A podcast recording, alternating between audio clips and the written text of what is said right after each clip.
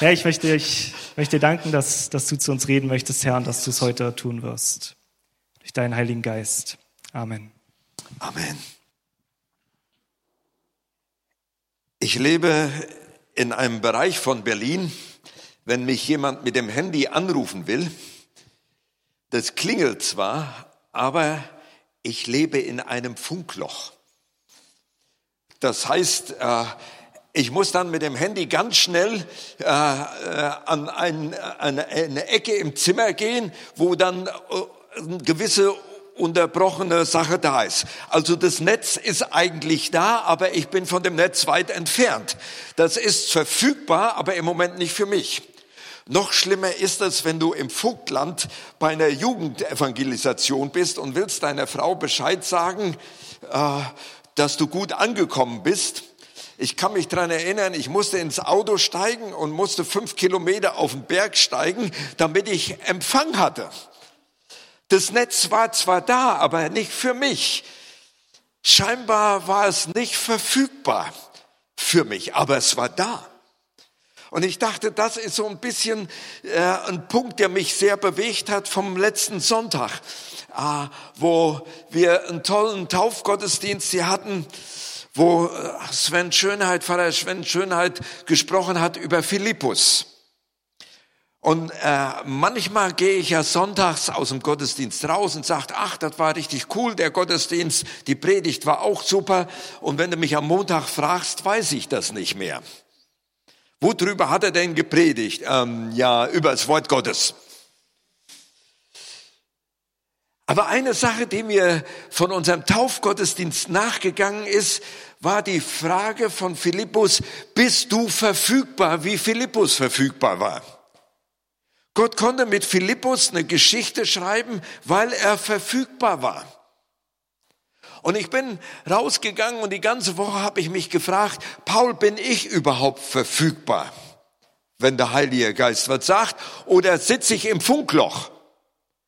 Der Heilige Geist ist mit seiner Gegenwart da, aber ich sitze im Funkloch. Bin ich bereit, mein, jetzt hätte ich fast gesagt, ein schlimmes Wort gesagt, mein Hintern hochzuheben, damit ich wieder empfangsbereit bin? Und weil es mich so bewegte, dachte ich mir, äh, nee, das ist ja auch eine Sache für die Gemeinde. Sind wir noch verfügbar als Gemeinde für Jesus oder spielen wir nur eine Routine ab, die Sonntag für Sonntag mehr oder weniger gut gelingt? Wie verfügbar sind wir als Gemeinde? Und ich dachte, vielleicht ist es ganz gut, von Philippus zu lernen, wie er in diese Phase hineingekommen ist. Und ich nehme euch auf eine kleine Philippus-Reise am Anfang mit, nochmal in den Rückblick hinein, wer am Sonntag nicht da sein konnte bei unserem Taufgottesdienst, damit er noch ein bisschen nochmal hineingenommen wird. Philippus, jetzt müssten wir natürlich irgendwie wieder was umstellen, sonst Ach, noch ehe sie riefen, das ist wunderbar. So. Wenn man ein bisschen über Philippus studiert, wird man hinkommen, dass äh, Clemens von Alexandria, so 150 nach Christi Geburt, hat er, ist er geboren worden, hat dann als Bischof und Philosoph gelebt. Der sagt also, Philippus hatte eine Begegnung mit dem Herrn Jesus und Jesus sagte zu ihm, komm, folge mir nach. Und er sagte, nee, ich muss erst noch in der Verwandtschaft eine Beerdigung absolvieren. So steht es in, in Lukas. Und äh, dann sagt der Herr Jesus ihm, aber gib mal acht, lass die Toten ihre Toten begraben, du aber geh hin und verkündige das Reich Gottes. Also Clemens von Alexandria sagt, das war Philippus, der ihm da begegnet ist. Ob das jetzt so stimmt oder nicht, ist, äh, ist nicht, äh, für mich nicht klar, aber er hatte eine Jesus-Begegnung. Und wahrscheinlich hat er sich damals bei Jesus bekehrt. Ob er dann bei Pfingsten dabei war, wie die Ausgießung des Heiligen Geistes kam, das weiß man nicht so genau, ist aber anzunehmen.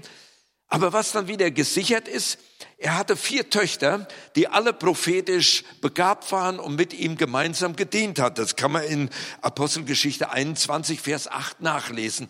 Und ich habe gedacht, Mann, das ist was für einen Familienvater, wenn seine Kinder voll des Geistes mit unterwegs sind und Geschichte schreiben. Und die Kirchengeschichte sagt, dass sie so mit ihm unterwegs waren, dass sie gemeinsam mit dem Vater dem Märtyrertod gestorben sind. Sie waren bereit, ihr ganzes Leben Jesus zu geben. Sie waren verfügbar von Anfang an, auch als ganze Familie. Und das ist wichtig, dass wir Philippus hier sehen. Er hatte Familie, er hatte Verantwortung, er war komplett unterwegs. Und dann wird er herausgerufen als einer der sieben Diakone. Äh, die dann Armdienste oder Witwendienste in der neuen Gemeinde, die entstanden ist, nach Pfingsten tun durften. Also es ist nicht der Philippus, der als Apostel berufen war, sondern es ist Philippus, der Diakon. Als einer von sieben wurde er herausgerufen und als dann einer der sieben, der Stephanus, den Märtyrertod stirbt und ein Saulus meint, er muss eine Achterbahn aus der Gemeinde machen, da trifft ihn als Familie die große Verfolgung und er muss aus Jerusalem fliehen. Und er flieht ins Ausland hinein, Samarien.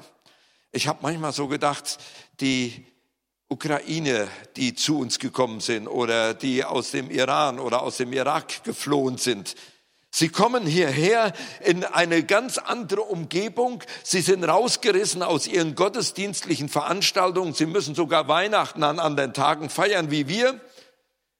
Nicht nach dem orthodoxen Kalender, sondern nach dem gregorianischen. Ja, es ist alles anders. Eine andere Sprache, komische Deutsche, die mit ihrer Behördensache nicht durchkommen, nicht fertig werden und so weiter. Und sie müssen ihr Leben ganz neu bestimmen. Das war die Situation von Philippus.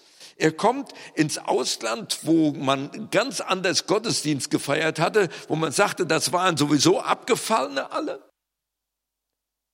ist ja die, die Sache, die äh, Samariter und äh, die Juden, das war ein sehr, äh, also die Samaritaner, die sind einmal in den Tempel gegangen und haben dann, weil sie die Juden nicht mochten, dort Schweine geschlachtet. Also das, das waren die Verhältnisse, mit denen sie unterwegs waren. Und in dieses Ausland flieht er mit seiner Familie. Und da ist er dann unterwegs. Und was macht er? Nichts anderes. Er fängt an, das Evangelium zu verkündigen, seine Berufung zu leben, den Menschen zu dienen. Und es wird beschrieben, dass da eine richtige Erweckung losging. Da sind die Dämonen unter Geschrei ausgefahren. Habe ich lange nicht mehr in unserer Gemeinde erlebt, dass ein Dämon hier unter Geschrei, ja, Geschrei hatten wir schon mal, aber dass dann nachher eine Befreiung da war nicht. Da sind Leute mit dem Rollstuhl gekommen und nachher wieder da ohne gegangen, weil sie auf einmal wieder laufen konnten. Da war eine Heilung da und ganz viele, die anfingen an Jesus Christus zu glauben, sie hatten nicht nur zwei Täuflinge, sie hatten eine Menge Taufen. Und Petrus musste extra kommen. Und da sehen wir, wie Philippus war.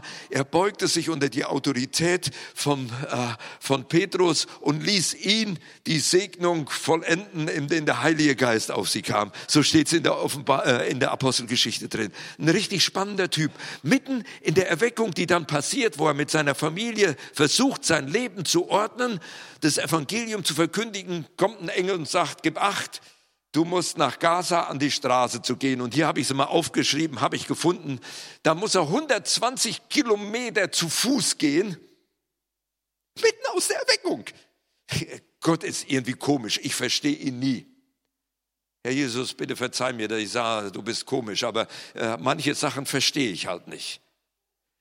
Und kannst du dir vorstellen, wie er gegangen ist, mitten aus der Erweckung raus? Muss er jetzt 120 Kilometer zu Fuß gehen und weiß nicht warum? Interessante Type, ja? Äh, verstehst du? Und dort kam dann die spektakuläre Begegnung mit dem äh, Eunuchen. Gott schickt ihn raus wegen einer Person, lässt er 120 Kilometer zu Fuß gehen, drängt sich durch die Security durch und hat dann mit ihm ein Bekehrungsgebet und hat dann eine Taufe. Er hätte viel mehr in Samarien machen können. Gott tickt irgendwie ganz anders wie wir. Aber das war möglich, weil Philippus verfügbar war. Gott konnte ihn aus aller Lebenssituation rausnehmen, aus allen Umständen und konnte ihn zum Segen setzen für die ganze Erweckung, für die ganze christliche Kirche, die heute noch in Äthiopien zu finden ist. Was für ein Ding! Und danach gibt's die Philippus Airlines. Dann ist er in die Nähe von Tel Aviv versetzt worden. Gott hat ihm das erspart, dann nochmal so viel Kilometer zu Fuß weitergehen zu müssen. Wahrscheinlich das, war das so gefangen in dem System drin, wir müssen jetzt noch mehr für Äthiopien tun, wir müssen eine gute Nacharbeit machen, dass der Mann auch wirklich durchkommt, wir müssen das und das organisieren. Gott sagt, gib acht, da kümmere ich mich drum, du gehst nach Ashdod. Interessant, ne? Das ist die Sache, wenn man für Gott verfügbar ist, kommen ganz ungewöhnliche Dinge in dein Leben. Und vielleicht ist es eine Ermutigung für mich, für uns als Gemeinde, wie wir Gott wieder ganz neu verfügbar werden können, dass wir ein bisschen eine Spurensuche machen. Warum ist dieser Mann verfügbar gewesen für Gott? Natürlich, er hat sich bekehrt, das haben wir alle mitgekriegt. Aber äh, ich denke, es fängt noch an einer ganz anderen Stelle an, nämlich als Jesus eines Tages die ganze Gemeinde zu sich ruft. Das steht geschrieben in Markus 7. Ach, ich hatte jetzt noch die Frage gestellt, bin ich verfügbar? Das war mein Thema eigentlich.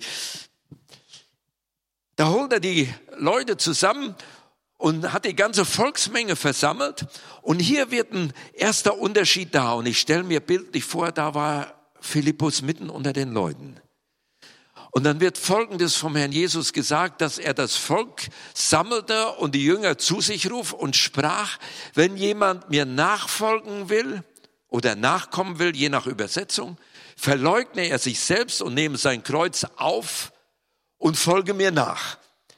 Wer sein Leben oder Seele, so kann man es auch übersetzen, retten will, wird es verlieren. Wer aber sein Leben, seine Seele verliert, um meinetwillen und um des Evangeliums willen, wird es retten.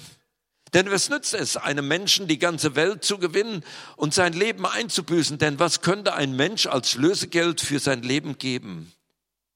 Denn wer sich meiner und meiner Worte schämt unter diesem ehebrecherischen und sündigen Geschlecht, dessen wird sich auch der Sohn des Menschen schämen, wenn er kommt, wird er in der Herrlichkeit seines wenn er kommt, wird er in der Herrlichkeit seines Vaters mit den Engeln wenn er kommen wird. Ich sollte nicht schon weiterdenken, während ich lese. Das ist mein ganz großes Problem. Ich denke schon immer, wie, wie formuliere ich jetzt den nächsten Satz, wenn, wenn ich jetzt mit dem Lesen fertig bin. Das ist vielleicht eines der Geheimnisse, weswegen in der evangelischen Kirche immer das Evangelium durch einen anderen gelesen wird. Dann vertut man sich nicht, dann kann man sich aufs Lesen konzentrieren. Ihr merkt, ich eier raus. Aber der erste Teil, der ist mir ganz wichtig.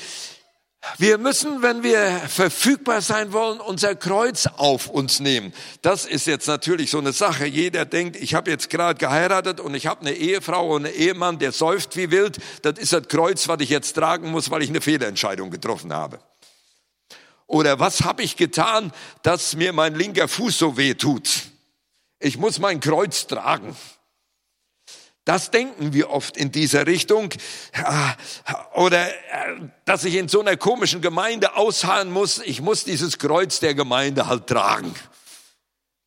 Das ist damit nicht gemeint.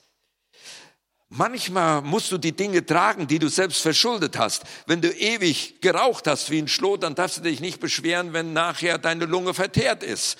Dann hat es nichts damit zu tun, dass du das Los vom Herrn tragen musst. Das ist deine eigene Dummheit, die du tragen musst. Also so viele Sachen, da will ich jetzt, aber was bedeutet das denn wirklich? Das Kreuz auf sich nehmen heißt, Jesus, ich gehöre dir zu 100 Prozent. Ich wollte eigentlich noch so ein Bild machen. Ich habe so ein, so, ein, so ein Comic von der Taufe, wo jemand getauft wird und äh, wo der äh, Taufende sagt, alles äh, gehört jetzt dem Herrn Jesus und er hält nur seine Dollarnote aus dem Wasser raus. Die bitte nicht. So sind wir manchmal. Wir versprechen ihm in der Taufe, zu 100 Prozent gehöre ich dir und dann meinen wir, halb schwanger geht auch. Und wir leben dann nachher ganz anders. Jeder, der getauft ist und gesagt hat, Jesus, ich will dir zu 100 Prozent gehören, dann gehörst du ihm zu 100 Prozent. Es gibt diesen ganz harten Ausdruck, dass ich Sklave bin oder Knecht. Dass ich meinen ganzen Lebensanspruch an ihn übertrage. Und dann sehe ich mein Leben an und dann sage, na Herr Jesus, mein Terminkalender sagt aber was ganz anderes, wie du dir gerade möchtest. Ich muss erst mal einen Termin machen. Ich muss erst mal dieses oder jenes erledigen. Ehrlich, ich muss von Philippus lernen. Philippus sagte, ich gehöre ihm zu 100 Prozent. Ich habe das Kreuz auf mich genommen. Ich bin ein Nachfolger Jesu. Vor Jahren gab es einen Mann, ähm, ich überlege jetzt gerade wieder den Namen, der ein Kreuz auf sich genommen hat und ist dann durch die Lande, David Blessed. Ja, stimmt? Ja. Arthur Blessed der, der ging mit dem, mit dem Kreuz, der ist, ist damit durch den Dschungel gegangen, der ist damit äh, durch den Krieg in Israel gegangen und er war sogar mit dem Kreuz hier in Berlin. Arthur Blessed. Ich habe gedacht, wie hat er es gemacht? Aber der hat hinten ein Rad hinten ans Kreuz gemacht, damit es einfacher war, wenn er damit gewandert ist. Eine Wahnsinnstype und hat ein ganz starkes Buch geschrieben, wie er selbst bei Arafat gewesen ist und dem ein Zeugnis geben konnte von der Güte und der Freundlichkeit Gottes. Aber das Kreuz auf sich nehmen heißt das bildlich, dass ich mit Jesus den Tag über unterwegs bin. Damit hat's bei Philippus angefangen. Er hat das Kreuz auf sich genommen, Tag für Tag. Er konnte sagen, Jesus, du darfst mir alles zumuten. Ich erwische mich oft dabei, wie ich dieses Lied singe, weil ich die Melodie so mag. Ich gebe dir mein Herz und alles, was ich bin. Eigentlich müsste ich mir jedes Mal einen vors Knie hauen und sagen, Paul, meinst du das auch wirklich ernst? Sonst hör lieber auf zu singen, summ das mit und hast im Kopf La Paloma in der Zeit.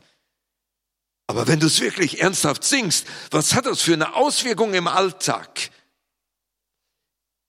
Ich möchte mich durch Philippus ermutigen lassen, keinen Druck auf mich und die Gemeinde legen lassen, sondern das ist eine fröhliche Sache, mit dem Herrn der Herren, mit dem König aller Könige unterwegs zu sein, der sogar nachher sagt, nicht nur Sklave, sondern ich nenne dich auch Freund. Philippus war so jemand, der war verfügbar. Und wenn du mal in der Bibel studierst, die Charaktere, die da vorkommen, die waren alle nicht perfekt. Aber mit denen Gott Geschichte gemacht hat, die waren verfügbar. Das waren die Leviten im Alten Testament. Sie waren verfügbar für den Lobpreis und die Anbetung Gottes. Da waren die Künstler, die an der Lade und am Tempel mitbauen durften, die ihr Handwerk gelernt haben. Das war Nehemia, das war Petrus, das war Johannes, das war Nikodemus, das war Levi der Zöllner. Das waren Leute, die gesagt haben, ich bin zu 100 Prozent verfügbar. Und ich gehe auf Jesus zu, damit ich Empfang habe. Ich studiere mich, wenn ich mit euch noch weiter unterwegs sein darf, noch ein bisschen ah, den Philippus. Als er nämlich mit den sieben Diakonen berufen wurde, wurde das Ausscheidungskriterium für die sieben Männer wie folgt definiert. Es sollten welche von gutem Ruf sein. Es sollten welche voll des Geistes sein und voll der Weisheit. So, jetzt habe ich mir gedacht, wenn wir Mitarbeiter in der Gemeinde suchen, ich lasse euch selbst mal abstimmen, wer von euch hat einen guten Ruf. Da scheitern wir schon dran, dass wir uns ganz schlecht kennen. Aber eigentlich müsste man, wenn man jemand beruft in der Gemeinde, erstmal bei ihm auf der Arbeit auftauchen und sagen, was ist das für eine? Was ist das für eine? Taugt dir auch was? Oder lässt sich ständig die Kulis mitgehen? So nach dem Motto, wir müssen aus unseren Betrieben mehr herausholen. Wie pünktlich sind wir? Wann mache ich Feierabend? Wie gehe ich mit meinen Mitarbeitern weiter um? Wie ertrage ich einen ekeligen Chef? Ich glaube, ich habe das mal erzählt von Halleluja Achim, der mal zu mir kam und sagte, Paul, du musst mal für mich beten, ich habe so einen grausigen Chef, ich brauche eine andere Arbeit. Ich sage, nee, du musst dafür beten. Und jedes Mal, wenn sein Chef so ärgerlich auf ihn zukam, hat er sich da vorhin gestellt und sagt, ich segne dich im Namen des Herrn. Der Chef hat er eine Zeit lang ertragen und dann äh, war das Betriebsklima geklärt. Dann kam er zu mir und sagte, ich möchte Ihnen Zeugnis geben. Der Herr hat mir Gunst gegeben. Sage ich, jetzt können wir für eine neue Arbeit beten. Versteht ihr? Wie sind wir unterwegs in einem Geschlecht, das ehebrecherisch ist, wie es in diesem Text stand, wo Jesus uns hinschickt? Ich meine, du musst nicht vor deinem Chef sagen, Halleluja, ich segne dich. Du kannst das innerlich machen, sonst fällst du vielleicht ganz komisch auf. Aber äh, Achim war halt oder ist halt ein bisschen anders äh, gepolt gewesen, wie ich das war. Aber ich habe mir gefragt, mich gefragt, wie sieht ein gutes Zeugnis aus? Ein gutes Zeugnis sieht aus, dass der Charakter stimmig war. Der hatte einen guten Charakter. Auf den konnte man sich verlassen. Er hatte einen dienenden Charakter. Der hat nicht gesagt, man müsste was verändern, sondern er hat gesagt, ich möchte Teil der Lösung sein. Der hat sich umgesehen und hat gesagt, was kann ich denn tun? Kleine Klammer auf. Manchmal kommt der eine oder andere zu mir und sagt, auf der Toilette ist der Papiercontainer so richtig voll. Philippus hätte gesagt, wie kann ich den leeren? Oder vielleicht wäre er gar nicht zu Paul gekommen und hätte das im Stillen, im Hintergrund gemacht. Versteht ihr? Er war verfügbar und er war Beziehungsmensch. Hier komme ich so ein bisschen in, in unsere Wirklichkeit. Wir Berliner sind so, wenn ich, äh, ich sag mal, Ingrid und Wolfgang besuchen will, dann muss ich sagen, äh, ich mache mal einen Termin mit euch. Oder wir, wir gucken einen Termin aus, wann ihr in den nächsten drei Wochen mal zu uns kommen könnt. Wir sind kalenderbestimmt und nicht mehr beziehungsorientiert. Ich glaube, ich würde mich freuen, wenn ihr auf einmal auftauchen würdet und sagen, kann ich mal eine Tasse Kaffee mit dir trinken? Und ich sage, jetzt gerade geht's nicht, ich bin gerade im Internet, ich gucke gerade Schalke. Ihr könnt Trauerbewältigung mit mir machen. Aber ich würde es ausmachen und sagen, schön, dass ihr da seid. Ich würde euch kennenlernen. Aber ich stelle in den Gemeinden in Berlin fest, schon wenn ich sage, wir suchen Hauskreisleiter, wer wäre bereit, sein Haus aufzumachen, weil du sagst, nee, da muss ich ja Staub wischen, da muss ich alles Ordnung haben, da muss jedes Kissen am Sofa richtig mit einer Kerbe an der richtigen Ecke sein, da muss alles aufgeräumt sein, sonst darfst du bei mir nicht kommen. Ich glaube, Philippus war anders. Er sagt, mein Haus steht jedem offen. Ich meine, ich will jetzt nicht von jedem von euch eingeladen werden, aber ich bin überzeugt, manche kenne ich über Jahre und ich bin noch nie bei euch zu Hause gewesen. Ich hätte mich einladen müssen. Und das mit Terminkalender. Wie will ich dich denn kennenlernen? Wie will ich denn Beziehung haben? Und wenn die Frage wirklich, ne, ich will es noch ein bisschen in die Vergangenheit gehen, äh, wie ich äh, vor über 20 Jahren in die Gemeinde kam, habe ich gesagt, wir brauchen Hauskreise. Und wir haben richtig kräftig Hauskreisleiterschulung gemacht. Sie waren bei uns alle da, sie waren da und dann waren die wirklich so fit. Jeder hätte einen Hauskreis leiten können und sagen, so, jetzt müsst ihr anfangen. Plötzlich war das wie äh, äh, wie, äh, na, sie waren auf alle, auf alle Fälle verschwunden. Keiner war wirklich bereit, sein Haus aufzumachen, weil jeder das, das hatte, mein Haus muss so vorführmäßig da sein, da kann niemand, Mann, wenn ich dich kennenlernen will, da will ich den Staub auch auf deinem Kanapee sehen. Verstehst du? Und vielleicht komme ich dann auf die Idee und sage, darf ich dir beim Staubwischen helfen? Verstehst du? Das ist Gemeinde. Und wo sind die Hauskreisleiter? Wo sind die Leute, die ihr Haus aufmachen und sagen, unabhängig vom Terminkalender, es darf bei mir jemand vorbeikommen. Und wenn ich keine Zeit hat, erträgt die Person das auch, weil eine Beziehung da ist. Ich glaube, wenn es wirklich darum geht, dass wir vom Philippus lernen, verfügbar zu sein, fängt das auf einer ganz einfachen Stufe an. Wo und wie lernen wir uns kennen? Über einen Terminkalender oder über Beziehung? Bitte jetzt nachher nicht alle zu mir kommen und sagen, ich. ja, ich meine, meine Frau, die weiß, wie der Staubsauger funktioniert. Das ist jetzt nicht lieb gesagt, also. Ich schütte mein Herz aus, weil ich möchte von Philippus wieder lernen und ich sage, ich will nicht der typische Berliner sein. Ich will verfügbar sein. Vielleicht wieder ein Beziehungsmensch werden. Ein Mensch voll des Geistes. Ja, das wird man natürlich festgestellt haben. Er kann die Zungenrede. Er hat auch prophetische Begabungen, hat er sogar an seine Töchter weitergegeben. Er kann mit den Unwegsamkeiten des Alltags umgehen, wird nicht bitter, sondern ist immer dankbar. Er ist ein Ermutiger, ein Tröster, ein Liebhaber der Schwachen und so weiter, wie Barnabas auch. Er kann sogar Zeichen und Wunder wirken. Mann, was für ein Mann, so möchte ich werden. Viele wollen voll des Geistes sein, aber nicht den Preis bezahlen. Die wollen, dass es besser geht, aber dass es nicht besser machen. Voll des Geistes hat eine, eine, eine Folgeerscheinung. Dann bist du für Gott mehr verfügbar. Und die Frage ist, willst du wirklich voll Geistes sein oder willst du nur in Zungen reden? Ich denke, voll Geistes fängt noch an einer ganz anderen Ebene an. Ich breche das mal wieder auf, auf meine Wirklichkeit zurück. Ich brauche jetzt mal zwei Stühle. Mal sehen, ob ich das so schaffe. Stuhlgang, ja. Nimm zwei. Ich glaube, voll Geistes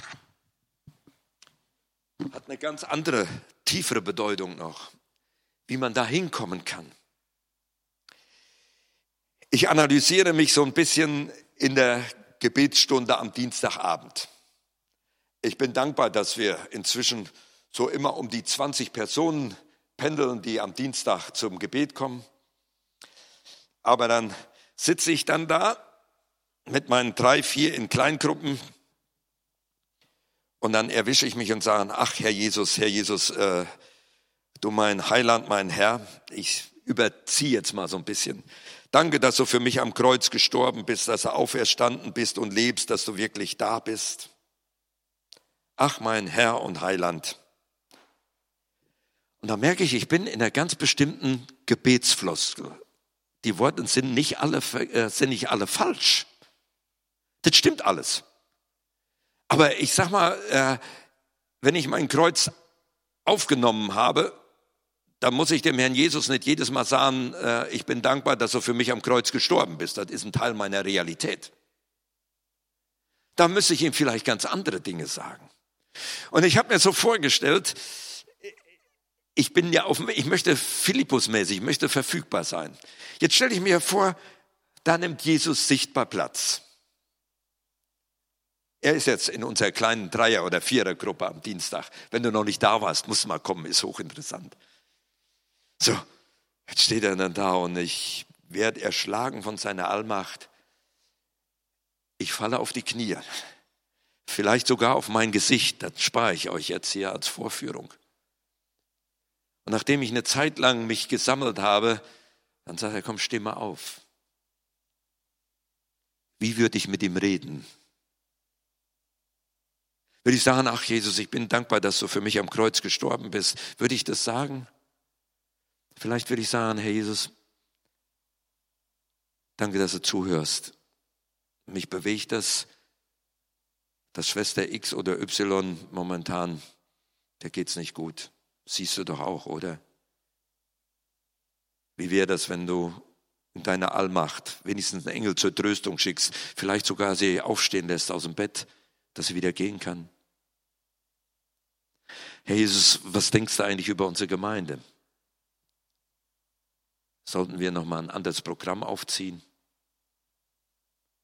Ich bin dankbar, dass wir zwei Täuflinge hatten, Herr Jesus, aber ich lese in der Apostelgeschichte täglich wurden hinzugetan, machen wir irgendwas falsch? Verstehst du, du fängst an, von Herz zu Herz auszutauschen. Und ich stelle fest, hier bin ich behindert. Ich habe über Jahre ganz bestimmte fromme Gebete eingeübt. Und als Pastor musst du ja manchmal von vorne auch noch fromme Gebete formulieren, damit die Gemeinde nicht sagt, er ist abgefallen. Aber wie weit rede ich wirklich von Herz zu Herz, wie ein Freund dem Freund es sagt?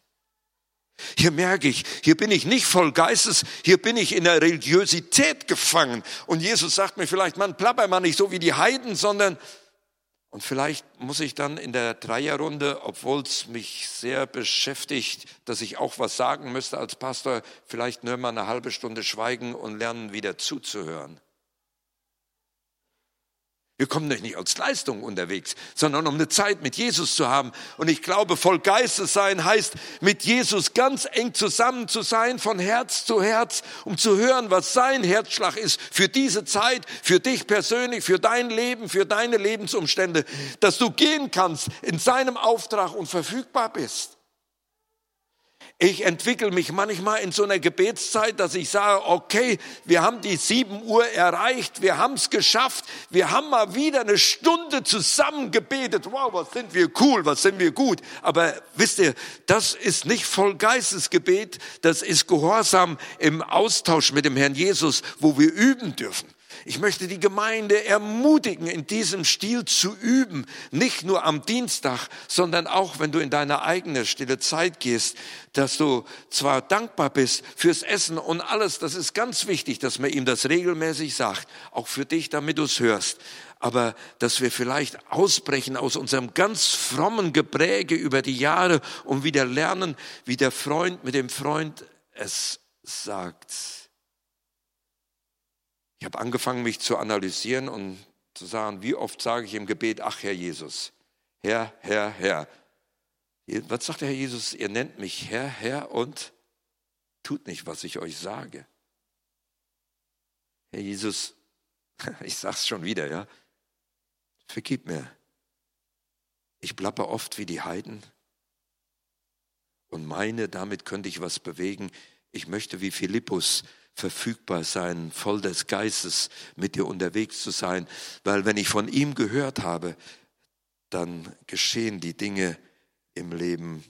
Hier habe ich Nachholbedarf und ich brauche am Dienstag, deswegen habe ich mir vorgenommen, ich will wirklich so wie ich es kann dienstags dabei sein, weil ich die Übungsstunde brauche.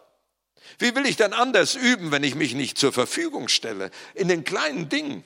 Ich will wieder üben.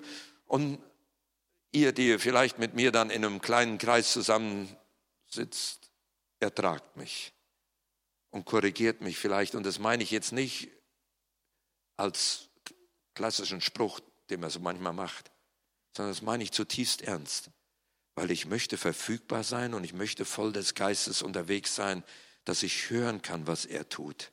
Und wenn er meint, Paul muss nach Aschdod, dass ich bereit bin, oder nach Gaza 120 Kilometer zu Fuß zu gehen, um vielleicht die eine Person zu erreichen, die der Herr auf dem Herzen hat, ganz unabhängig von jeder Erfolgsmeldung von der Megachurch oder sonst was.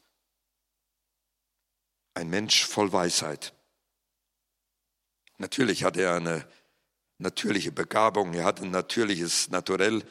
Ich kann die Beziehungssache nie so ausleben, wie meine Frau sie kann die hat mit allen möglichen Leuten Kontakt und wenn die redet, dann weißt du nachher, ob der Kaktus beim Nachbarn blüht oder nicht. Mir ist der Kaktus eigentlich egal, ich will nur wissen, ob der lebt oder nicht. Ich bin eben nicht dieser Beziehungsmensch von Natur aus, aber ich möchte hineinwachsen. Ich brauche sie als Vorbild, als Ermutigung. Ich brauche Philippus als Vorbild. Und er war voller, Bewe äh, voller Weisheit. Er hatte Ausbildung. Es gab mal eine Zeit in den Gemeinden, wo Ausbildung immer so, naja, Hauptsache, du kommst durch, aber ich möchte gerne sehen, dass aus den Gemeinden heraus Politiker, Wirtschaftsbosse wachsen, die voll des Geistes unterwegs sind, die so Josef-Typen sind, die in Schlüsselpositionen gesetzt werden können, weil sie gelernt haben, auch schon in der Grundschule. Und ich möchte diese Weisheit haben von Terstegen, dem großen Liederdichter, wurde gesagt, er hat eine kleine Hütte oben auf dem Berg und auf, den, auf der Hütte, da haben sich die Leute angestellt, um seine Weisheit zu hören im persönlichen Gespräch. Dass wenn jemand zu mir kommt und sagt, Paul, kannst du mir mal einen Rat geben, dass dann die Weisheit Gottes in mir gefunden wird und ich einen schlauen Sprüch auf Lager habe. Das wäre Seelsorge, Geist erfüllt in Weisheit. Das war Philippus. Er stellte sich mit allem, was er hatte, Gott zur Verfügung. Und letztes. Er lebte die Berufung unabhängig von den Lebensumständen. Es fällt ja immer auf, dass man bei den anderen Leuten um sich herum äh, Fehlverhalten am besten feststellen kann. Ich springe noch mal und ich meine das jetzt ganz lieb und auch weil ich mit euch die Sorge teilen möchte. Na, vielleicht auch vielleicht die Sorge für mich oder für die Gemeinde. Äh, wir haben die Ukraine. Wir hatten vor fünf Jahren die Iraner. Wir hatten die aus Ägypten. Sie sind hergekommen und ich habe festgestellt, ich sage mal, von denen, die in meinem Umfeld sind, 99 Prozent sind in dieser Zeit verkümmert. Sie haben sich an Transferwachstum gewöhnt, dass sie versorgt werden, was gut ist. Ich bin Gott dankbar, das will ich nicht missverstanden wissen. Ich will das nicht in Richtung äh, AfD-Sachen ausgelegt haben. Es ist gut, dass wir äh, ein segnendes Volk sind und in Deutschland werden ganz viele Dinge verschenkt. Und ich glaube, das ist der einzigste Grund, weswegen unserem Volk es noch so gut geht. Wenn wir an diesen Punkten weg wären, wird der Segen Gottes weggehen. Wenn wir geben, wird Gott großzügig geben. Das sagt man in der Regel bei der Opfersammlung, äh, bevor der Beutel rumgeht. Aber das ist ein geistliches Prinzip. Ich glaube, deswegen geht es uns in Deutschland noch so gut, weil wir ein großzügiges Volk sind. Und wehe uns, wir werden an dieser Großzügigkeit, man muss sehen, dass es gerecht zugeht, ganz sicher. Jetzt werde ich fast politisch, will ich eigentlich gar nicht. Ich wollte nur sagen, Sie kommen hierher und ich bleibe mal bei unseren ukrainischen Freunden, weil es mich wirklich innerlich umtreibt. Sie hören jeden Tag am Handy die schlimmen Nachrichten und es ist wirklich schlimm. Sie haben Angst um ihre Familien. Sie haben Angst um alles Mögliche und sie wissen nicht, wie es in der Zukunft weitergeht, ob der Krieg noch weitere 30 Jahre dauert oder nicht. Aber wenn ich in dieser Zeit auf einmal lethargisch werde, werde ich nicht verfügbar sein für Gott. Ich hätte mir gewünscht, und da bete ich darum und bitte das nicht als Vorwurf an unsere Freunde, die wir betreuen, geben, weitergeben dass wir inzwischen hier eine ukrainisch sprechende Gemeinde hätten, weil sie nicht lassen können, von dem Heiland zu reden, den sie erlebt haben, der sie herausgeführt hat aus der Krise und ihnen zu Hause gegeben hat. Ich springe auf uns. Ich sage ja immer, man kann das am, am, äh, an den anderen wesentlich besser kennenlernen. Ich bin dankbar für deine Einleitung. Wir haben uns sehr gewöhnt an unserem wunderschönen, äh, an unserem Transferwachstum, was wir haben. Wir erwarten von hier vorne eine feurige Predigt. Wir erwarten, dass dieses oder jenes geschieht, dass Worte der Weisheit kommt, dass Carola vielleicht noch, äh, noch viel, viel treffsicher wird, dass sie sogar das Gesicht sieht von demjenigen, für das Wort da ist und so weiter. Wir erwarten vom Lobpreisteam, dass sie alles rausreißen, was Schlimmes in der Woche gewesen ist aber unabhängig von deinen Lebensumständen. Gott möchte, dass du zur Verfügung stehst, dass du ähm, Güte und Freundlichkeit vom Herrn Jesus weitergibst. Er macht dich zu seinem Boten, unabhängig von den Lebensumständen, wo du bist. Vielleicht kannst du nicht mehr richtig krauchen. Äh, du bist mir für so, so so, so eine Ermutigung, eine, eine Anfechtung bist du für mich, äh, dass du sagst, wenn der Therapeut zu mir kommt, der weiß, wenn er kommt, er kommt in eine heilige Atmosphäre hinein. Aber wie oft vergraben wir uns in unsere religiösen Umständen hinein und sind nicht mehr bereit, zu diesem ehebrecherischen Geschlecht hinauszugehen. Wir schimpfen über die Welt. Wir nehmen die Handysachen wahr und sagen, es wird immer düsterer in dieser Welt, die Endzeit kommt. Aber das ist doch gut. Dann wissen wir, der Herr Jesus kommt und in der Endzeit gibt's noch eine Ernte. Mann, lass uns froh nach vorne gucken und zu sagen, das Evangelium ist immer noch da. Ich lerne von Philippus, er war verfügbar, unabhängig von seinen Lebensumständen. Und ich sage euch, die waren sicher nicht gut. Er war mit seiner ganzen Familie, er war für mindestens vier Töchter zuständig. Und er konnte es nicht lassen, von dem zu reden, was der Herr Jesus getan hat. Er hat es nicht nur im Gebet formuliert, Herr Jesus, ich danke dir, dass du für mich am Kreuz gestorben bist, sondern er hat es gelebt. Jetzt ereifere ich mich hier vorne und sage, Paul, wie sieht das mit dir aus? Ich bin zum Ergebnis gekommen, ich werde mehr durch den Terminkalender und durch fromme Programme geprägt und bestimmt, dass ich für ihn verfügbar bin. Aber mir ist es sehr stark nachgegangen. Vom Sonntag, wie Sven Schönheit hier gepredigt hat, zu den Täuflingen und zu uns. Und dieser Satz, Philippus war verfügbar. Und nebenbei, wir können ganz viel delegieren. Wir können sagen, also alles, was mit bedürftigen Arbeit zusammenhängt. Wir haben ja Teen Challenge hier mit uns wenn es um Erziehung von schwierigen Kindern geht, ah, wir haben ja Derns mit uns. Wir können überall gucken, wo sich Leute zur Verfügung gestellt haben und gute Dienste tun. Aber die Frage ist, wie sieht's bei dir, nee, Paul, wie sieht's bei dir aus? Ich habe dem Herrn Jesus mehrfach gesagt, du darfst alles mit mir machen, was du willst. Kleine Klammer auf. Und dann halte ich meine Dollarnote hoch. Die aber nicht. Ich bin komisch und ihr habt einen komischen Pastor. Aber ich glaube, Gott hat uns auch in der Gemeinde eine Berufung gegeben. Ich mache noch eine Punktlandung. Noch, fällt mir gerade von meinem Skript nochmal ein. Ich komme nochmal zu den Flüchtlingen hin. Ja. Wir hatten 24 Ukrainer teilweise hier im Haus. Ihr wart so super, was ihr angeschleppt hat an, an Sachen, an Geldern, an alles. Wir konnten reichlich geben. Vor fünf Jahren hatten wir die Iraner. Wir haben jetzt noch einen hier wohnen, wir haben eine Ägypterin da wohnen, äh, eine iranische Familie, die gerade das zweite Kind erwartet, in der kleinen Wohnung hier vorne im Haus. Und wisst ihr, wo wir als Gemeinde versagt haben? Wir haben gesagt, wir haben ein Gebetshaus für alle Nationen. Aber wer von uns hat die iranischen Leute mal eingeladen, mit ihnen Gemeinschaft gepflegt?